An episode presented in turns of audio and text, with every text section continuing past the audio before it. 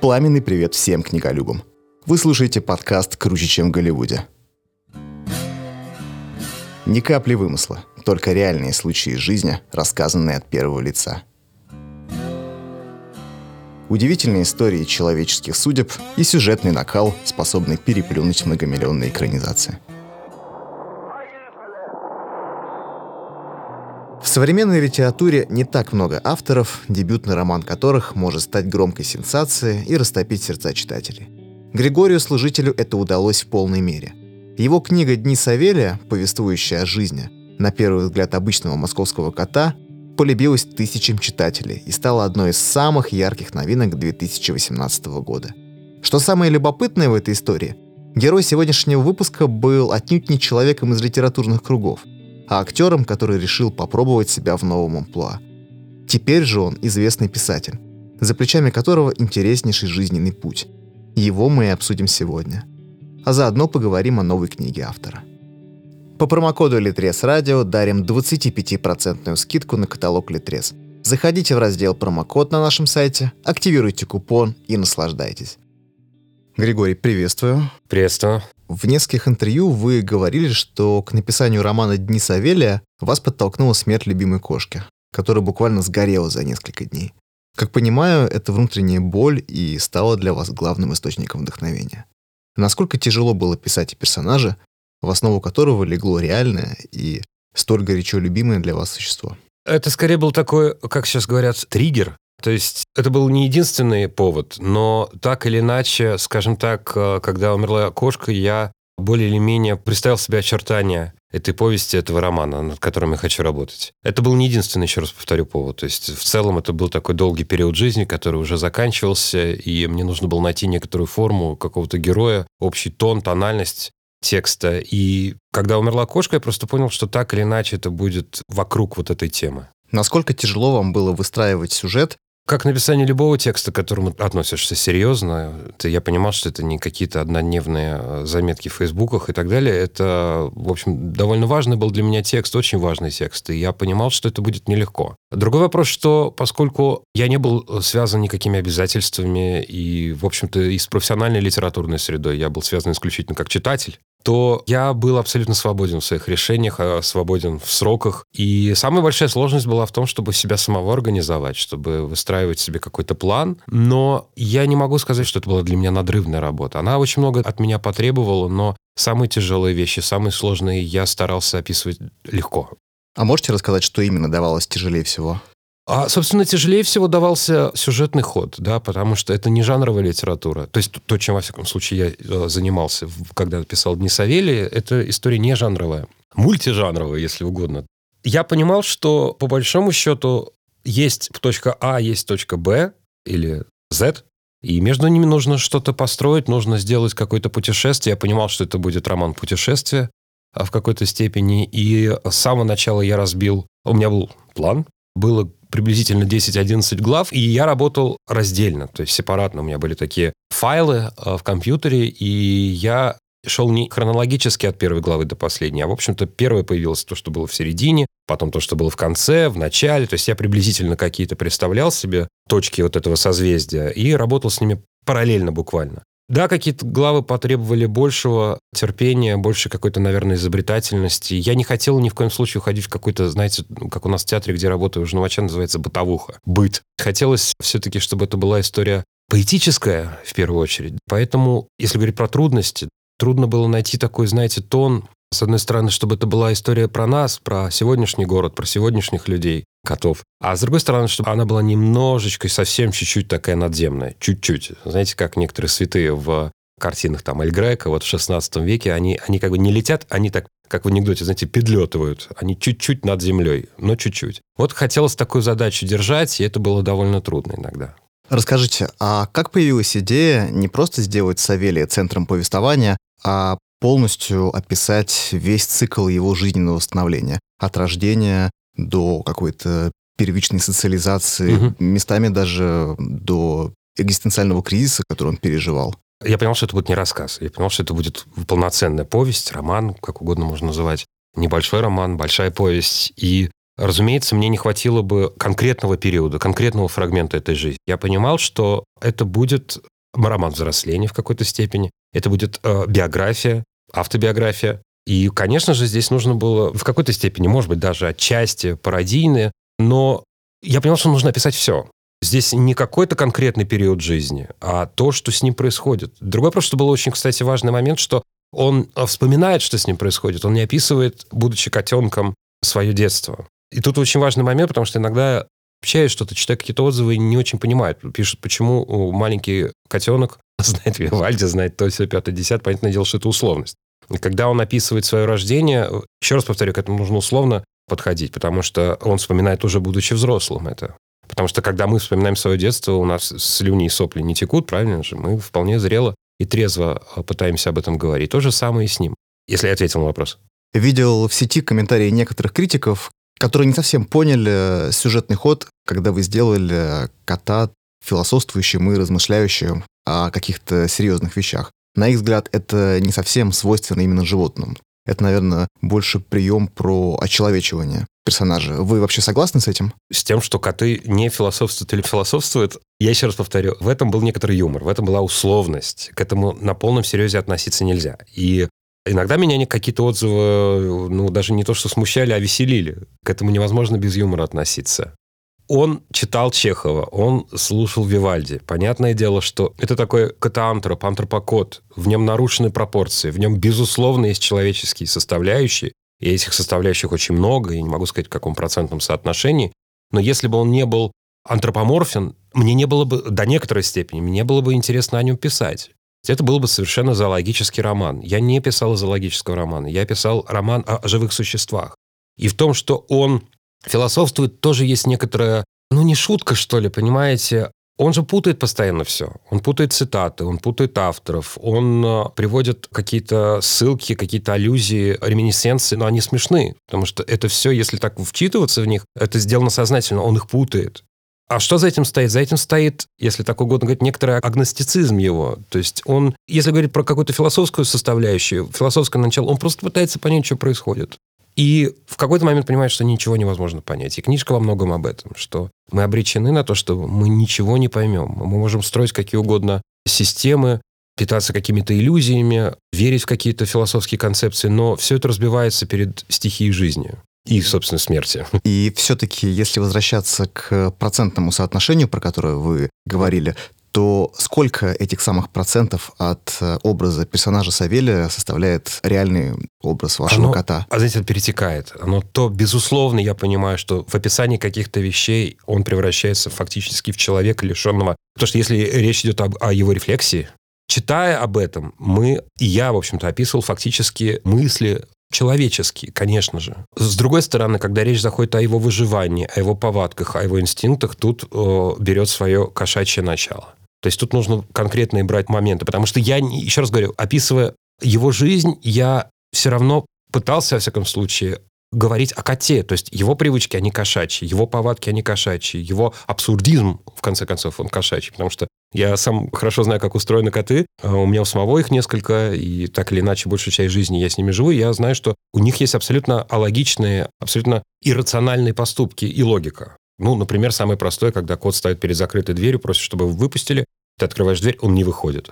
И так во многом я старался сделать его природу, вот этого Савелию своего. Да, чтобы она во многом соответствовала нашим представлениям о кошачьей природе, о кошачьей философии. Но не всегда, конечно, в какой-то момент, еще раз повторю, берет человеческое. В точном соотношении процентном я не могу сказать. Но оно варьируется. То так, то это. И в этом, в общем-то, была одна из тоже таких задач. Я не описывал, еще раз повторю, это не зоологическая книжка. И поэтому, когда критики серьезные, маститые критики относятся к этому как, в общем-то, а где код? Ну, мне это вызывает улыбку. Конечно же, нужно понимать это как некоторую условность и относиться к этому как к условности.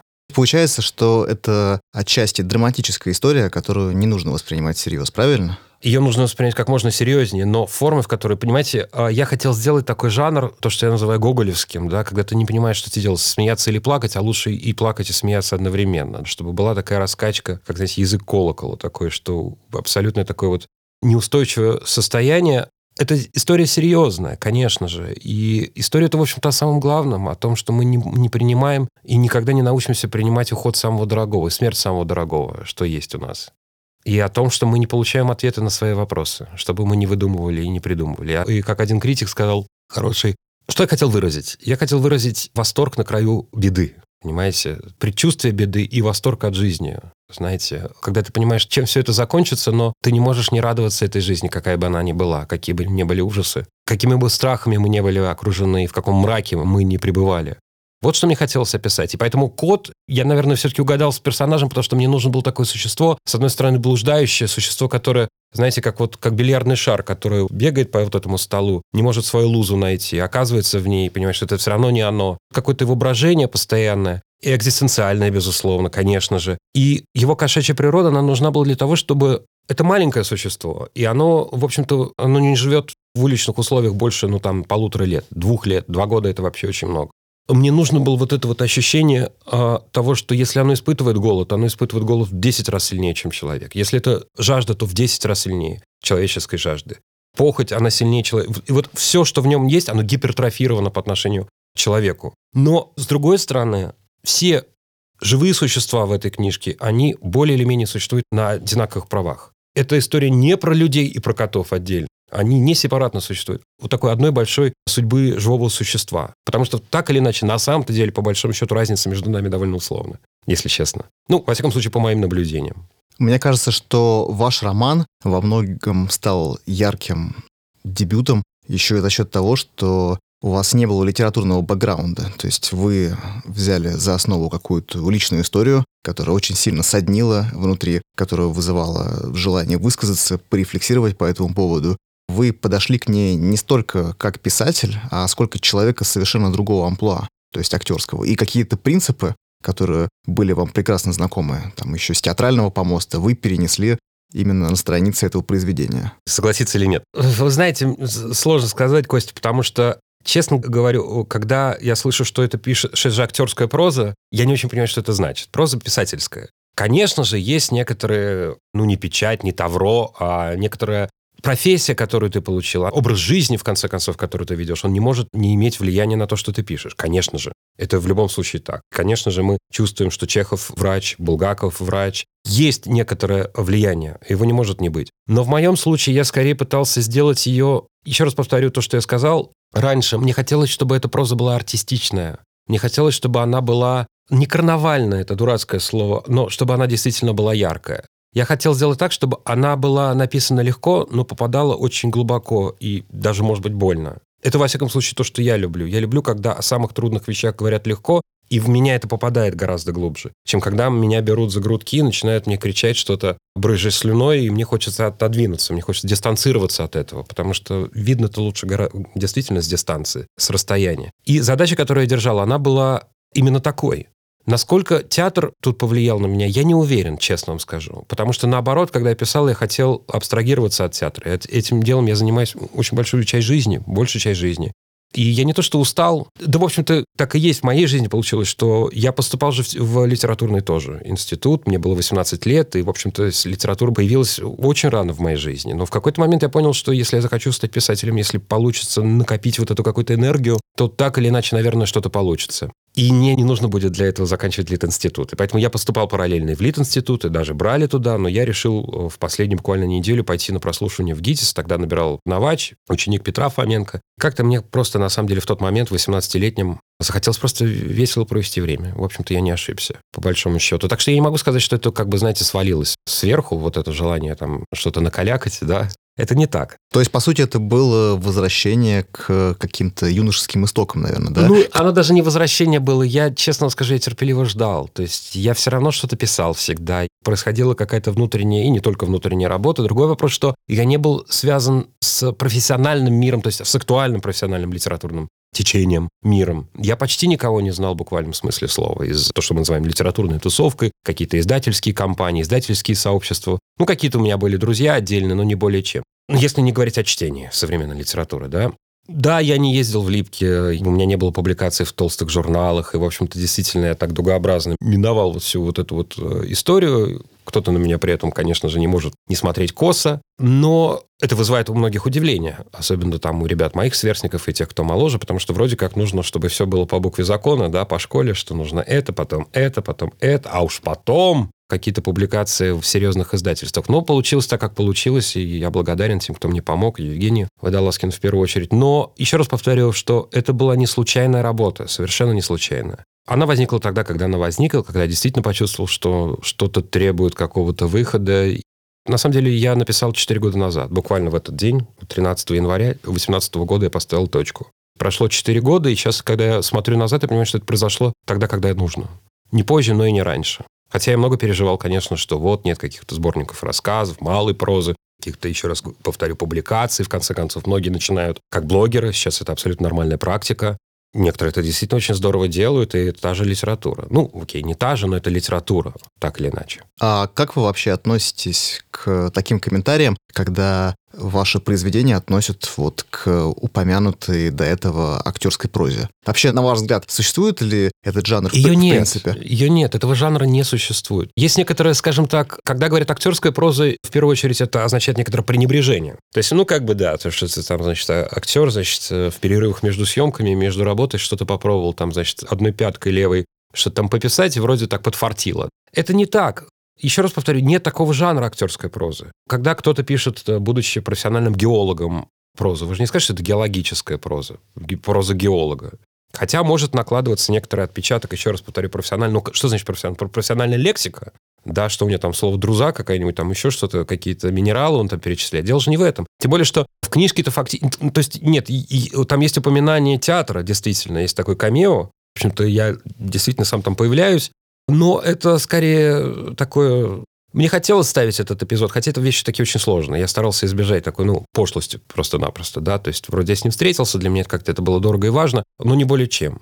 Но это не театральный был роман. Это был, еще раз повторю, и жанр такого нет, актерская проза. Но если он есть, тогда мне хочется спросить, а кто, собственно? Кто еще стоит в этом ряду? Вот я, когда готовился к подкасту, тоже решил поразмышлять на эту тему. Вспомнил какие-то произведения, которые писали актеры, режиссеры, да и за примерами даже далеко ходить не нужно. Сейчас, например, я читаю «Однажды в Голливуде» Квентина Тарантино. А. Правда, это был роман, который появился на свет за, ну, относительно даже, наверное, долгое время до того, как Тарантино приступил к съемкам фильма. И ага. все-таки, если брать какие-то фильмы, книги, все-таки, если брать произведения, написанные режиссерами или актерами, то их можно разделить на две категории. Это либо какие-то автобиографические книги, угу. ну, например, как у Мэтью МакКонахи, которая вышла в прошлом году, либо же это полноценные художественные работы, как, например, у Дэвида Духовны. Тоже вот мы вкратце... Да? Ой, я даже не слышал, что он написал. Да, у него был такой роман «Мисс Подземка». Ух выходил ты, несколько лет слышал. назад.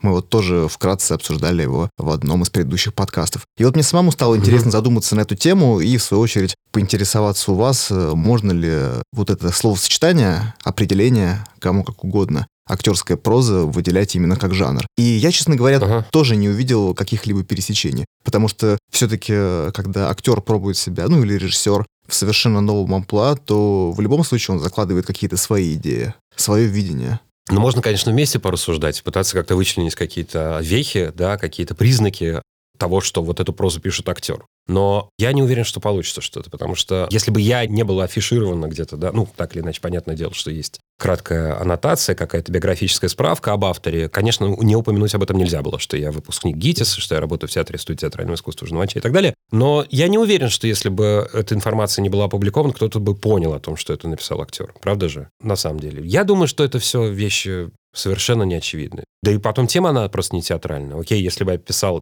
какой-то так или иначе театральный роман, если бы я писал, окей, не театральный роман, а кинороман, какие-то будни актера, который снимается в кино, наверное, ну, можно было предположить. Я очевидные вещи говорю, да, что повествователь имеет прямое отношение к этому миру. Нет никаких намеков, правда же? Еще раз повторю, что я это называю артистизмом, но он не имеет отношения к какому-то конкретному э, жанру искусства. Да, музыка, там, живопись, э, литература, театр. Есть некоторый артистизм, и мне хотелось это сохранить. Мне хотелось, чтобы, чтобы это было смешно.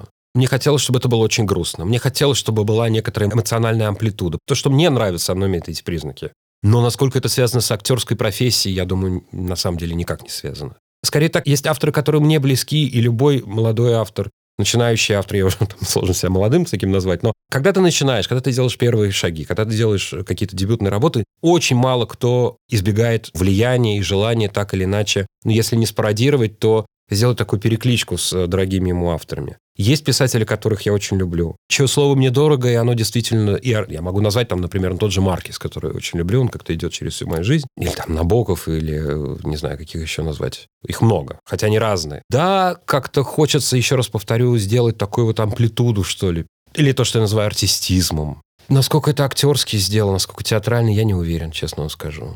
Мне кажется, что такого жанра нет. Может быть, он, конечно, и появится, но я очень сильно сомневаюсь.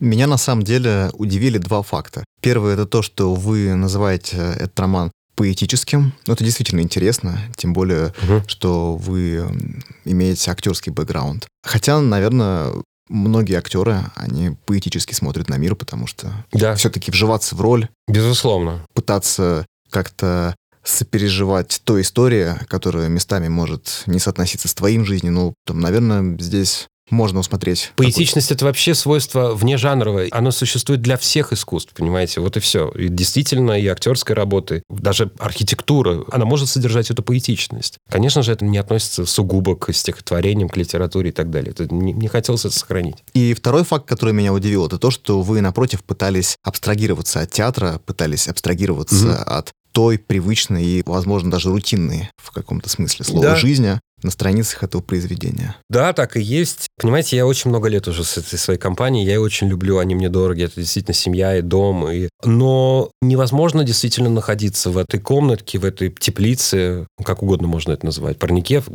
Хочется так или иначе вырваться, хочется, как бы не прекрасно у нас было, хочется сделать что-то другое, совершить какой-то свой личный подвиг творческий. Тем более, что в моем случае это было естественно обратиться к литературе. То есть э, мне было это очень важно, что эта история, как, сугубо вот эта история Савелия, она никак не будет связана с театром, она другая. Собственно, может быть, как-то внутренне именно вот этот момент был очень важен как раз побега, потому что Савелий постоянно убегает, он сбегает как бы ему не было тепло в том углу, который он для себя нашел. Но да, наверное, это, это не там альтер-эго, не альтер-эго. Вот многие тоже, знаете, критики говорят, что ах, это ж он, это же он себя засунул в эту кошачью шкуру. Это же его слепок. Ну, как бы, да, можно сказать, да, я мадам Бавари и все дела. Но, ну, конечно же, это не так. Конечно же, у него свои повадки, своя психология, свои привычки, которые к моим не имеют никакого отношения. В какой-то степени он, да, повторяет мои какие-то страхи, мысли и так далее. Но это другое существо, и то, что он никак не связан, что да, можно было, конечно, ожидать, что вот он будет где-то жить там на задворках театра или где-то гулять по каким-то театральным коридорам, но мне это было просто неинтересно. Мне, наоборот, хотелось уйти из этого. Что касается поэтичности, понимаете, проза, она по сути своей социальна. Она не может не быть социальна.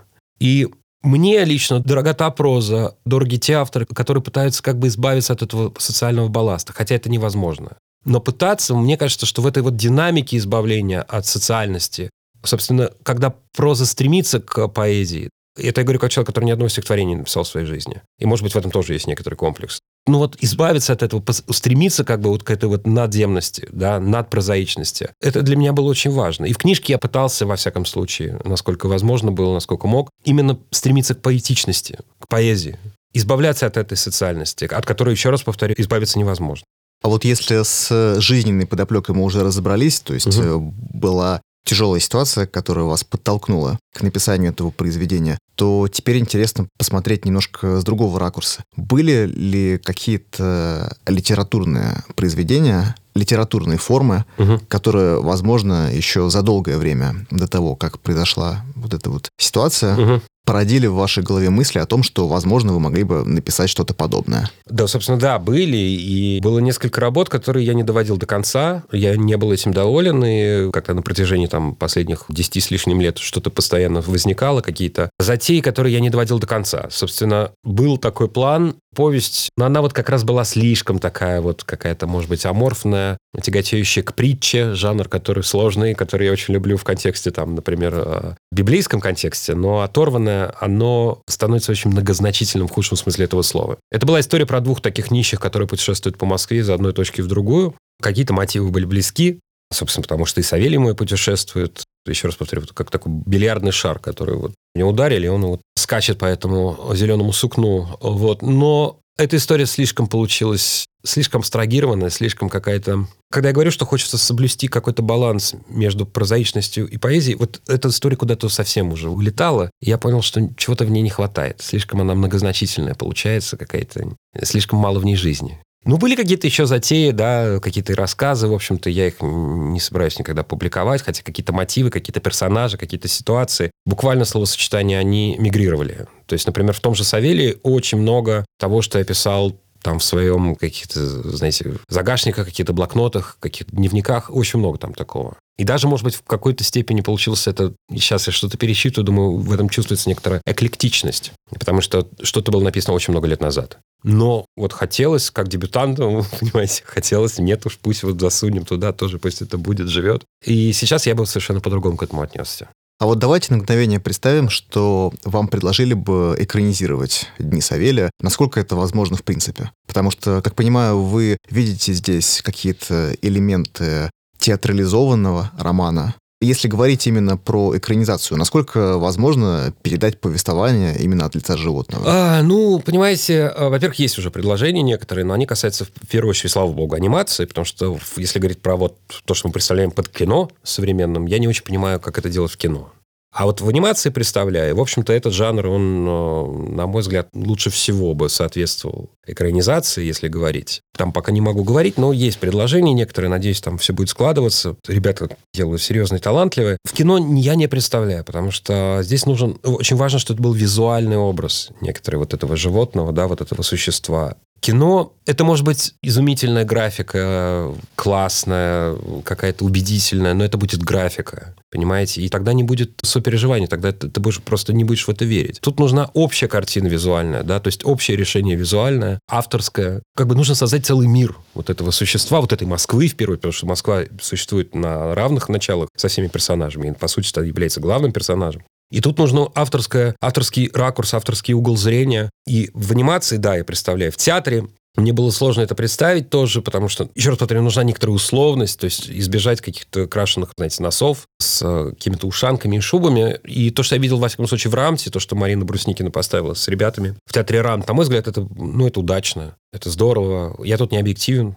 но, в общем, мне показалось, что это то, как оно должно быть. Они придумали этой компании некоторый ход, вот эту бродилку по театру с выходом на улицу. Буквально там идет такая экскурсия, то, что и роман во многом это такая экзистенциальная экскурсия. И, на мой взгляд, они это сделали здорово, азартно, интересно, сумев придумать этот театральный язык. Вот, вот все, что касается экранизации, в кино мне сложно это представить. А вот в анимации, да, если это будет придумано, если это будет как-то сформулировано для автора. Мне кажется, это может быть очень здорово. Мне, мне хотелось бы в это верить, в всяком случае. Мне кажется, что та самая первая идея, которая родилась в вашей голове, про бродяг, которые странствуют по Москве, которые открывают для себя какие-то новые места, которые угу. сталкиваются с реалиями мегаполиса. Вот здесь, мне кажется, это очень даже кинематографическая история. По крайней мере, много подобных примеров можно было увидеть в кинематографе. Там и тот же фильм «Нью-Йорк, я люблю тебя», «Париж, я люблю тебя». Ну, возможно, да, но это уже тогда другая история. Она не будет иметь отношения к Савелью. То это да. Это можно придумать другой сценарий, но сам Савелий это все-таки именно код. То есть, если делать это про каких-то бродяг, ну, это надо выдумывать, это надо, чтобы это было не просто какая-то абстрактная философская притча, чтобы это были живые люди со своими проблемами, со своими мотивациями, со своими желаниями. Никогда не возникало мысли написать сценарий для того же фильма или сериала?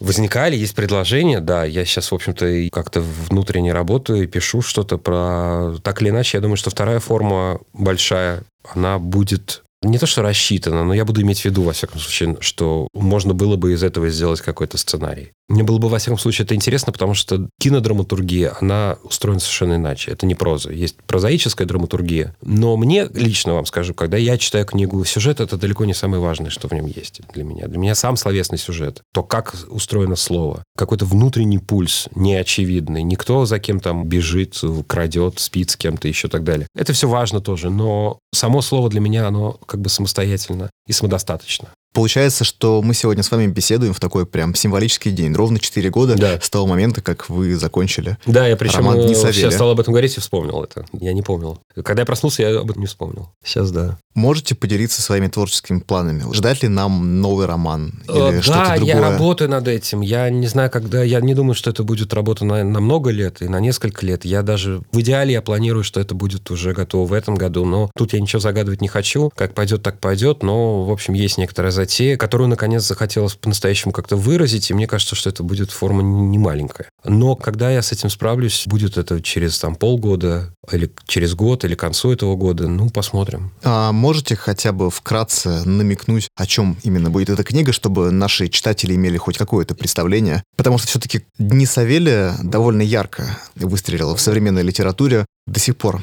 можно увидеть и много цитат на просторах интернета, и много положительных отзывов. Книга, она действительно растопила какой-то внутренний лед в сердцах читателей, вызвала совершенно разные Мгм. реакции. И интересно, на что именно вы сделаете фокус в своей следующей истории. Это как раз вот история, так или иначе, она будет вокруг театра. Так или иначе. Это не автобиографическая будет книга, она не будет какой-то, опять же, мое альтер -эго. Но это во многом будет такой действительно вот театральный роман. Больше сказать не могу. Но, опять же, это будет как бы повод некоторый. То есть я буду всегда иметь какую-то над-тему. То есть это будет и о театре, но о чем-то другом, на самом деле, по большому счету. То есть, получается, если все сложится хорошо, то вполне возможно, уже в этом году мы сможем увидеть его. Я надеюсь, да. Да, мне, во всяком случае, хотелось бы успеть в этом году это сделать и, может быть, даже издать. При этом, как понимаю, вы говорили, что по жизни являетесь довольно ленивым человеком. Мне вот интересно, как это распространяется на творчество, где очень важно как-то вот систематизировать себя, жить по расписанию. Ведь все-таки, если углубляться в жизненный путь многих писателей, в жизненные, творческие, то они именно за счет этой дисциплины и написали свои самые знаменитые произведения. Вы знаете, я, с одной стороны, понимаю, что я всегда что-то пишу, так или иначе. Всегда есть какие-то заметки, всегда есть какие-то... Хотя это совершенно нормальный повод для книги. Даже если заметки, я обожаю читать опубликованные дневники писателей, которых я люблю. Я обожаю. То есть, как правило, ну, не то, что как правило, но, вы знаете, есть какие-то фразы, отдельные обрывки мысли, обрывки замыслов нереализованных, которые стоят, на мой личный взгляд, целых больших форм, больших романов. Честно вам скажу. Есть фразы, которые живут в тебе, резонируют в тебе отдельно от каких-то повестей или рассказов, в которых ты их встречал до, как у Чехова, там, например, у Камю. Я обожаю дневники Ильфа, «Страна вот непуганных идиотов», известные такие дневники опубликованные, да, записные книжки. Но это такая россыпь бриллиантов, знаете. Но если говорить про Ильфа, он вообще был изумительным стилистом. То есть они с Петровым, дневников Петрова я не знаю, а вот дневник известный очень Ильфа, например. Они, как стилисты, они, может быть, вообще... Ну, не люблю такие категории, иерархии, ну, может быть, и непревзойденные были. Но Отдельные заметки – это особое удовольствие читать вот что-то, знаете, такие нереализованное, не опубликованное, не дошедшие до конца, не а в каких-то готовых формах. И я это очень люблю. На самом деле для меня это тоже литературная работа, такой же литературный труд. И сам я пытаюсь это делать э, и делаю, в общем-то, каждый день есть какие-то заметки. Но кому-то, может быть, это покажется непрофессиональным, пускай. Но я считаю, естественное состояние человека творческого перед началом работы – это страх. Это естественно. И я честно вам скажу, что, в общем-то, мне, мне ближе такое отношение. Более чем трепетное к тому, что ты делаешь, если речь заходит о творчестве. Да, есть профессионализм, есть набитая рука, дисциплина, все такое, там, или как железная задница, да, что для писателя самое главное. Все это понятно, это все важно, сидеть э, часами, кропотливо работать, но, во-первых, я все равно верю в озарение, как бы это ни называли, как бы над этим не смеялись. Это действительно так. И есть вдохновение, действительно есть, и восторг некоторые есть, как бы это сейчас не было там, не модно, и как бы иронично к этому не относились, но это есть все. Есть некоторый пыл, есть движение, некоторое а, течение, ток крови. Другой вопрос, что к этому нельзя профессионально к этому относиться. Надо понимать, что это есть, но не ожидать этого. Извините, я общие вещи понятные говорю, банальные, но это так. Надо уметь себя воспитывать, сидеть дисциплинированно несколько часов в день, но еще раз повторю, для меня вот это себя нужно перебарывать, себя нужно бороться с этим страхом, прыгать в эту воду, и непонятно, куда это выйдет все. Но слава богу, что я, не, в общем-то, не связан никакими обязательствами. И, как, знаете, Фолкнер говорил, когда что-то там, какие-то претензии ему предъявляли, в общем-то, литературно, он говорил, ну, я же вообще-то фермер. Когда говорили, что у него кукуруза не растет, он говорил, ну, я же писатель. И в этом смысле, конечно, да, это для меня удобно. Я, если что, говорю, что ну, я в домике, я в театре. А это так, в общем, попробовал. Хотя, конечно, я лукавлю, это не так. Я к этому отношусь очень серьезно, к литературе. Как вы воспринимаете творческий подход, схожий с принципами того же Джорджа Мартина, которого называют писателем-прокрастинатором, потому что он может долго... Ну, сколько же написал-то там? Да, но при этом никак не может добить ветра зимы. Вот все ждут от него, ждут, уже даже стало интернет-мемом, что вот Мартин продолжает прокрастинировать. Ну, я не думаю, что это прокрастинация. Я думаю, что речь идет о том, что есть прекрасная свобода, когда ты никому ничего не должен. Есть свобода никому ничего не должен, когда человек ничего еще не сделал, а есть, когда ты уже много чего сделал, это имеет какой-то спрос. И, с одной стороны, ты понимаешь, что как это будут встречать, но при определенной степени популярности, и когда тебя слишком много людей ждут, э, когда слишком много людей ждут от тебя чего-то, ты тоже на самом-то деле от много свободен, что ли. Хотя есть и ответственность, понятная, и так далее, но ну, если он имеет возможность выпускать тогда, когда он считает нужным следующую книгу, ну, прекрасно. Почему нет? Хуже, когда есть вот это, знаете, то, что для меня неприемлемо, какой-то конвейер, когда меня уже замучили. Ну что, когда там, там уже, давай-давай, оживляй кота, давай его, в общем, как Бендеру, Ильфа и Петров, давай там что-то придумывай ждут, надо подтверждать успех. Я никому ничего не должен. Да. Это мои личные дела, это моя кухня, и когда оно выйдет, тогда выйдет. Хотя я понимаю, что многие писатели, они просто обязаны это делать. Есть контракты, есть обязательства и так далее. Но я, в общем-то, в этом плане плаваю в своем бассейне, в своей реке, как угодно можно этот водоем называть. И когда чувствую, что есть необходимость. Хотя, вы знаете, я понимаю, что я не веду там, знаете, вот э, можно в фейсбуках много чего писать, да, там и так далее. В общем-то, тоже собираешь какой-то урожай там лайков, это же тоже внимание, и тут я никого не осуждаю, но там я вот буквально там вчера какой-то телеграм-канал для себя создал, и какие-то вещи скидываю туда, обрывки, какие-то обрезки, огрызки фраз, еще чего-то. И как-то, да, я понимаю, что это тоже некоторый выход, выхлоп, что ли, определенные энергии. Пусть это не, это не готовая форма, но тоже это важно. Я ничего этом плохого не вижу, когда профессиональные литераторы этим занимаются, пишут что-то в фейсбуках, там еще где-то, даже в Инстаграме. Когда вы говорили, что частенько творческие люди сталкиваются с тем, что им предлагают продолжить какую-то знаменитую работу, мне прям сразу же вспомнилась последняя «Матрица», которую мы тоже основательно угу. так разобрали в последнем выпуске подкаста «По ту сторону реальности». Кстати, очень рекомендуем угу. нашим слушателям. Для тех, кто не в курсе, Лана Вачовски даже немножко поиронизировала во время сюжета, что вот Warner Bros. заставляют нас снимать продолжение «Последней матрицы». Ну, окей, угу. мы берем, мы делаем это. Как итог, и получился такой фильм, во многом построенный на абсурде. Угу. Мне кажется, что это, наверное, довольно распространенная проблема всех творческих людей, от музыкантов до писателей, актеров и так далее. Ну, это естественно, и, в общем-то, есть и писатели, и режиссеры, там, Трюфой, да, понятно, что когда он снимал постоянно одного и того же артиста, взрослеющего, пусть это был не один и тот же персонаж. Есть такой замечательный французский режиссер Садрик Клапиш, есть фильмы очень хорошие, там, похуже, но в целом тоже такой подход, когда один и тот же артист у него с 15, там, 17 лет снимается, он взрослеет, он не один и тот же. Это разные персонажи, разные ситуации, разные, разные все, бэкграунд, окружение, декорации, но так или иначе это взросление одного человека. И в этом плане я понимаю, понимаю, что если это такая эпопея, если это такой вот эпос, что ли, да, то почему нет? И не обязательно, что этом есть какое-то кокетство, я там буду, значит, делать. Есть фильм, знаете, первое, что в голову приходит, помимо Трюфо и Клопиша, есть такой романтический фильм, серия фильмов, а, забыл режиссера, «Перед рассветом», может быть, знаете, перед закатом и после заката. Там про двух молодых ребят, которые знакомятся, американец и француженка, Жюльет Делпи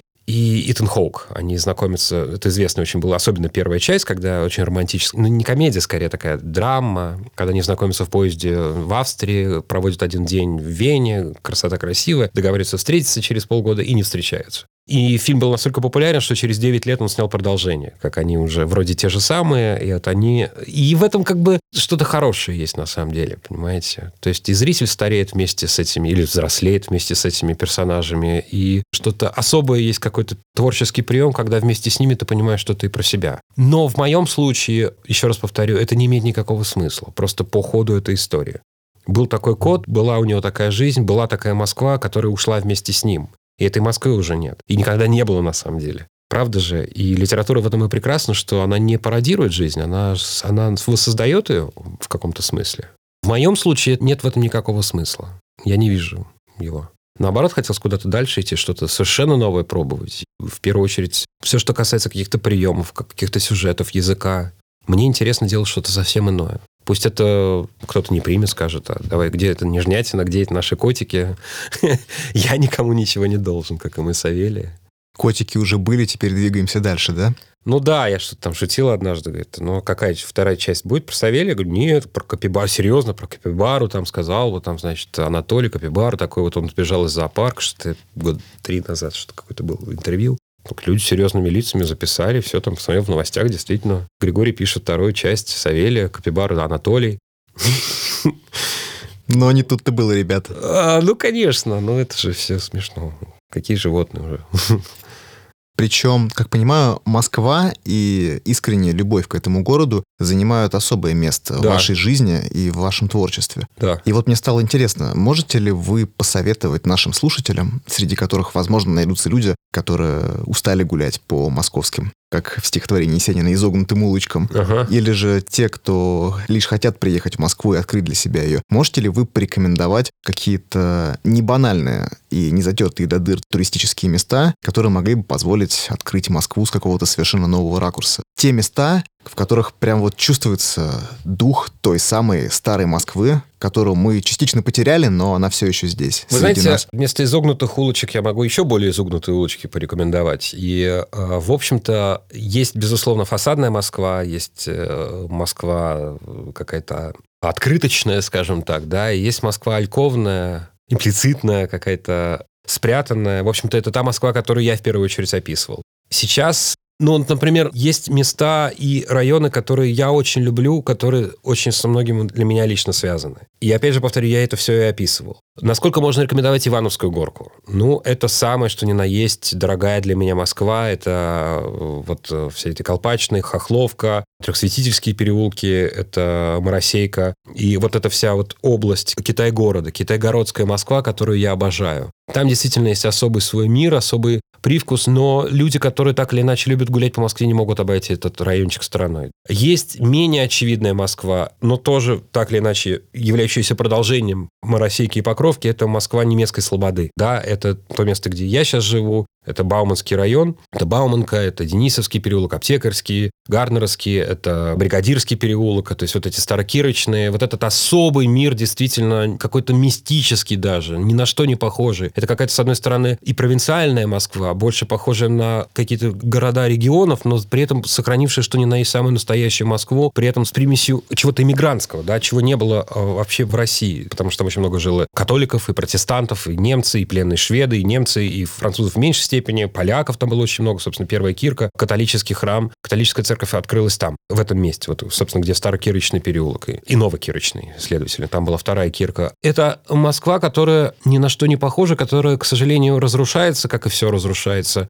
Ну, можно было бы как-то сокрушаться, действительно это так, но, к сожалению или к счастью, и это естественное движение и развитие любого города. При том условии, что это развитие, а не просто разрушение бессмысленное. Есть Москва за Москворечье. Понимаете, в чем дело? Я чуть по-другому скажу. Те места, которые я описывал в Москве, это не просто места, которые я люблю. Они очень важны, ну, если угодно, идеологически, потому что это Москва неудачников во многом. Во многом Москва такой, знаете, людей выброшенных, людей, которых вынесло на край вот этой вот социальной границы. Это и староверы, это и иноверцы, собственно, те, кого я описываю. Это и гастарбайтеры, вот эти киргизы, да, и, собственно, коты, по сути своей. Это тоже как бы существа, которых мы фактически не замечаем. И в этом плане, когда я говорю, что разница довольно условная между живыми существами, будь то собаки, люди или коты, я имею в виду именно это. Да, и поэтому те места, которые я описываю, они, они вполне укладываются вот в эту идеологию, понимаете? И немецкая слобода, и старокупеческая Москва, вот эти вот, собственно, Шалопутинский переулок на Таганке рядом с моим театром, где я работаю на улице Станиславского, это все места, где селились староверы, которые, знаете, что были фактически им разрешили селиться в черте города только в конце 18 века. Вот это все Москва, которую я люблю. Таганка ближе к Рогожской слободе, это немецкая слобода, это Яуза, собственно, первое название у меня было такое неофициальное книжки, это «Дети Яузы». То есть все, вот, что касается вот этой ветхлой, такой а, неочевидной Москвы, такой изнанка Москвы. Причем мне Бауманский район всегда напоминал Синую. Питере. В Питере, да? Да. Прям вот у меня сразу же возникают ассоциации, когда я смотрю на эти ветхие, полуразрушенные... А вы из Питера? Нет, из Москвы. Mm. Просто иногда выбираюсь в Санкт-Петербург, ага. и часто бываю там именно на Сенной. Ну, может быть. Там, на самом деле, кстати, вообще очень интересно, потому что ведь в, в Питере тоже была немецкая слобода. Собственно, немецкая слобода московская, она, это то место, откуда начиналось, начинались деяния Петра Первого, Петра Алексеевича. Именно там. Он выстроил такой крепость Прешбург на берегу Яузы, посреди фактически Яузы. И тогда же в этой же немецкой слободе зародились его идеи. Да? То есть все переформатирование России, оно пошло именно из этих мест, как к этому не относиться. И в Питере есть та же самая немецкая слобода, она находится в центре, если можно так говорить, она находится вот где, собственно, мойка, вот, вот там, там же есть и аптекарский переулок, как и в Москве аптекарский переулок. Все это имеет одни и те же названия. Да, то есть он перенес вот эту немецкую слободу в Питер. Эти места я очень люблю, они для меня очень дороги. Как и Питер, кстати. Питер у меня совершенно никогда никакой не чувствовал конкуренции к нему. Это город, который для меня очень дорог. Евгений Водолазкин, прочитав рукопись, сказал, что у этого романа есть один огромный изъян. Действие происходит не в Петербурге.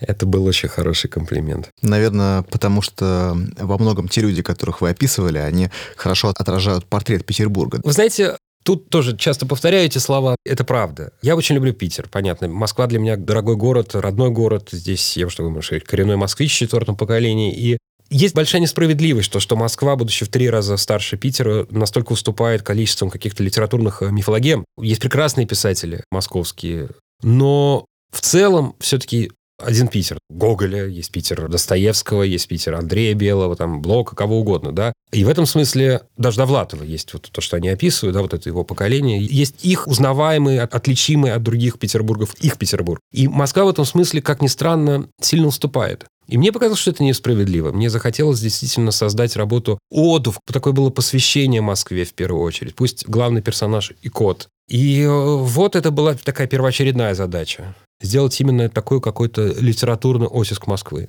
А вот если снова возвращаться к э, теме московских улочек, мне кажется, что еще определенно нужно посоветовать слушателям Тверской район, тот же Миусский парк, например. Я его горячо люблю, это вообще, наверное, одно из моих самых любимых мест в Москве, которые я... Это прекрасные места, я их очень люблю, но это не моя Москва, скажем так. Я описывал именно Восток, если можно так сказать. Все, что касается вот берегов Яузы, и для меня был некоторый принцип противопоставления Восточной Москвы и Западной. Это так все сделано, в общем-то, не очевидно. Но все, что касается Москвы, вот проспектов, будь то Тверские, Имские, Тверская, и я уж не говорю там про Кутузовский, не дай бог, да. Это все Москва, которая для меня, она тоже для меня дорога во многом, но она не моя. Другая сторона Она другая, Москвы. это другой берег. То есть у меня даже есть такие фразы, что вроде вот они пришли из-за большой реки. То есть все, что касается вот этого Запада, оно другое. То есть ни в коем случае тут политику не надо... Нет никакого противопоставления политического Запада и Востока, вот этого духовного и бездуховного. Ни в коем случае. Но я описывал именно те места, которые были для меня родными. Хотя сам я родился в Кузьминках, я родился вообще на таких индустриальных окраинах города. А Кузьминки — это особый мир такой. Хотя родственно у меня было много связано именно с Таганкой, потому что там моя бабушка жила и тушила зажигательные бомбы во время войны. В каком-то смысле я туда вернулся биографически, потому что театр мой находится именно там, в этих же местах. Ну и во многом, как понимаю, вы хотели показать ту Москву, которую не видно за всем этим прекрасным глянцевым фасадом. Абсолютно. Знаете, у меня были некоторые совпадения, это чистая правда, я ничего не проверяю. Мой кот появляется на свет в коробке из-под бананов в Шалопутинском переулке, на Таганке. И там стоит роддом имени Клары Цеткин. Я не знал, дописав уже книгу, поселив своего кота, и, собственно, он там родился фактически в этом же роддоме, который был уже за за заброшен давно. Я не знал, что я и сам там родился. То есть были какие-то удивительные совпадения, связанные с этими местами. Вот этот Шалопутинский переулок, для меня нежно мной любимый, я, собственно, обязан тоже жизнью, я там появился на свет. Правда, вскоре после этого этот роддом был заброшен, к сожалению, он сейчас тоже разрушается, к огромному сожалению. Кстати, раз уж наш подкаст называется «Круче, чем в Голливуде», можете ли вы рассказать нашим слушателям какую-то историю собственной жизни, которая вполне возможно происходила во время одной из ваших прогулок по московским улицам, или в целом какой-то яркий и запоминающийся случай, который вполне мог бы дать по своему сюжетному накалу фору голливудской экранизации. Ну, это не была... Наверняка история была было. смешная, она была недавно совсем. Я играю в театре, э, студии театрального искусства СТИ под руководством Сергея Жновача, и была история, мы играли спектакль «Мастер Маргарита», Собственно, я даже упоминаю, и там есть такие, знаете, больничные халаты, больничная одежда, форма, такая прожженная, знаете, как будто бы после пожара мы такие появляемся в какой-то момент. Я играю там Коровьева. Я даже упоминаю, есть этот маленький эпизод, когда кот мой приезжает с курьером, который доставляет пиццу в театр. Я выхожу получать эту пиццу в этом, в этом же костюме, неважно. И в театре играет Ваня Янковский, молодая э, взошедшая звезда, Ванька Янковский, он играет э, бездомного. Он артист у нас очень популярный справедливо популярный, заслуженно. И, в общем, был момент, когда я вышел после спектакля из театра со служебного входа, а там такие уже курсируют такие стайки девочек-подростков в ожидании, когда Ваня появится. В общем, спектакле довольно большая роль у меня в нем. Корове все-таки фагот, это там тоже, да. А значит, они выбегают, смотрят, какой-то вышел чувак оттуда, значит, они ко мне подбегают. Что ты, Ваня, Ваня? Нет, это не Ваня, это не Ваня. И какой-то мужик садится в машину рядом, они говорят, где Ваня, где наш Ваня? Какие-то абсолютно полоумные девочки. Я такой, как-то, чтобы они от меня отвалили, говорю, вон же, вон Ваня. Какой-то мужик садится в машину, они там с визгом на него там, в общем, прыгают. И одна девочка такая разворачивается, смотрит на меня, а у них всех э, маркеры с этими, с листками, что для подписи, такие смотрят на меня. Говорит, а вы тоже играли в пьесе? Я такой, да нет, я не играл. А вы кто? Я говорю, а я автор. Она такая, да, хорошо написали распишитесь? Я такой, да. В беру там что-то там, Булгаков. Какую-то заковыристую подпись выдумал. Поверила, пошла. И не знаю, мне потом, правда, сказали, что нет, она же тебя троллила. Поняла? Я говорю, да нет, вроде не поняла ничего. Вот у нее теперь подпись Булгакова есть от меня вот такая история. Вот такая вот постерония, я бы даже сказал. Ну да, я не знаю, конечно, может, это меня там простебали. Может, она все, конечно, поняла, я не знаю. Но девочка лет 14, наверное, почему нет? То ли пост, то ли мета-ирония. Попробуй разберись. Да уж, я уж сам уже не понимаю. Пост, мета, мета-пост. А вот в целом, если подводить какой-то итог нашей сегодняшней беседы, могли бы вы посоветовать какие-то книги нашим слушателям, которые повлияли на вас, как на автора? Конечно. Которые вдохновляли вас на протяжении всей жизни которые, возможно, изменили ваше представление о литературе в принципе? Скорее, сформировали представление о литературе. Есть авторы, которые для меня были очень дороги и остаются. Я очень люблю Чехова, рассказы, скучные истории, моя жизнь, многие другие, там, и «Стрекоза», и э, «Архиерей», три года. И, в общем, это один из моих самых любимых писателей, особенно поздний, уже после того, что Сахалин он писал. Есть Акутагава, Рюнаске Акутагава, японский писатель, который мне очень дорог. Он писал только рассказы, но это того стоит, почитайте обязательно. Саша Соколов из наших современников. «Школа для дураков» для меня очень важная была книга. Таковой остается. «Парфюмер» Зюскин, да я очень люблю эту книгу. Евгений Водолазкин тут, в общем-то, в рекомендациях не нуждается. Это современный классик есть. Менее известные, но совершенно прекрасные русские авторы, как Александр Григоренко. Он написал «Потерял слепой Дуду», «Мебет». А есть а, Сухбат Афлатуни, который очень люблю. «Поклонение волхвов». Он написал книгу замечательную, почему-то не очень замеченную, но это несправедливо. Изумительный виртуозный писатель. Особенно первый том. Это такая трехчастная работа. Из моих там ребят, более мне близких сверстников или чуть моложе, там Ставецкий Вячеслав, «Жизнь АГ», мне очень нравится. Книжка года тоже мы где-то плюс-минус параллельно вышли. Ну, из таких авторов, о которых, к сожалению, сейчас мало говорят, есть Лорен Стерн. Я очень, ну, это там Ахина, это английский такой писатель в середине 18 века. «Жизнь и мнение Тристрама Шенди». Я обожаю эту книгу. Это такой модерн за 100 с лишним, 150-130 лет, да, собственно, возникновения как такового модерна. Но он этих ребят всех предвосхитил, и Дос Джойса, и всю эту компанию веселую, да. Я очень его люблю, почитайте обязательно. Это очень смешная, очень хитрая во многом смысле книга, революционная совершенно для своего времени. 18 век — это, конечно, не век художественной литературы, скорее там философии и музыки, но тем не менее есть вот Лорен Стерн, о котором я сказал, есть Делакло и «Опасные связи». Изумительный образчик эпистолярного жанра. Такая очень остроумная, даже до цинизма доходящая книга, но изумительная просто. И причем я прочитал совсем недавно, год назад, наверное. Видел фильм старый, голливудский, лет 20 назад он был снят. Такой но, на мой взгляд, гораздо хуже, чем литературный оригинал. Беккет, Самуэль Беккет для меня очень важен. Есть у него такая трилогия «Мелон умирает», «Мэлой» и «Безымянный». Такая очень серьезная, горькая во многом проза, но для меня очень важная. И вообще я очень люблю Беккета. Из более известных Гоголь. Я обожаю Гоголя. Причем каждый раз я перечитываю повести, и каждый раз что-то новое я открываю для себя. Буквально неделю назад я перечитал «Шинель». Ну, это такая для меня высота. Очень, очень, очень, очень, очень, очень важный писатель. Действительно. Ну и Пушкина я очень люблю. «Капитанскую дочку» в первую очередь. А, Набокова я забыл. Тоже для меня очень важный писатель. В общем-то, один из первых писателей, после которых литература для меня стала необходима просто. И еще очень важный писатель Маркес. То есть он как-то тоже вот путешествует со мной через всю жизнь. Тоже каждый раз что-то заново открываю, какие-то книги. Ну, «Любовь там во время чумы» в первую очередь. 12 рассказов странников, этот сборник из 12 рассказов, я обожаю. То есть, в принципе, это то, как вот можно не ходить ни на какие курсы, а просто взять вот эту прозу и много чего понять про то, как писать, а как, и, и как не писать. Тот самый Маркис, о котором вы сегодня уже говорили да, между строк. Да, да. Причем, кстати, вот вы упомянули Улиса, и мне сразу же вспомнилось, как в одном из интервью вы рассказывали, что до того, как написать «Дни Савелия», у вас скопилось какое-то огромное количество заметок. Да. Я вот сразу вспомнил бесконечную шутку, где было огромное количество всяких сносок, Я, отсылок. к сожалению, пока не дошел до бесконечной шутки, я пока еще не купил, но с удовольствием прочитаю, может быть, чуть позже. Фойер еще мне очень понравился. Жутко громко, запредельно близко. Я прочитал где-то год назад тоже, ну, очень поздно.